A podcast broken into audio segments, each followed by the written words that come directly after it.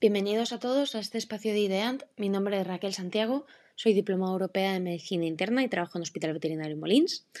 En el presente caso clínico hablaremos de la aproximación diagnóstica a una paciente con pancitopenia, en la que al final llegamos a un diagnóstico de erliquiosis crónica y cuyo motivo de visita era, era la epistasis. La erliquiosis, como, como bien sabéis, está causada por una bacteria intracelular y el curso de la enfermedad puede ser agudo, subclínico o crónico. Quizás las patologías o los cursos crónicos son los que menos vemos en la clínica diaria, pero quería resaltar la importancia del diagnóstico del manejo y la diferencia del pronóstico con los cursos agudos de la enfermedad.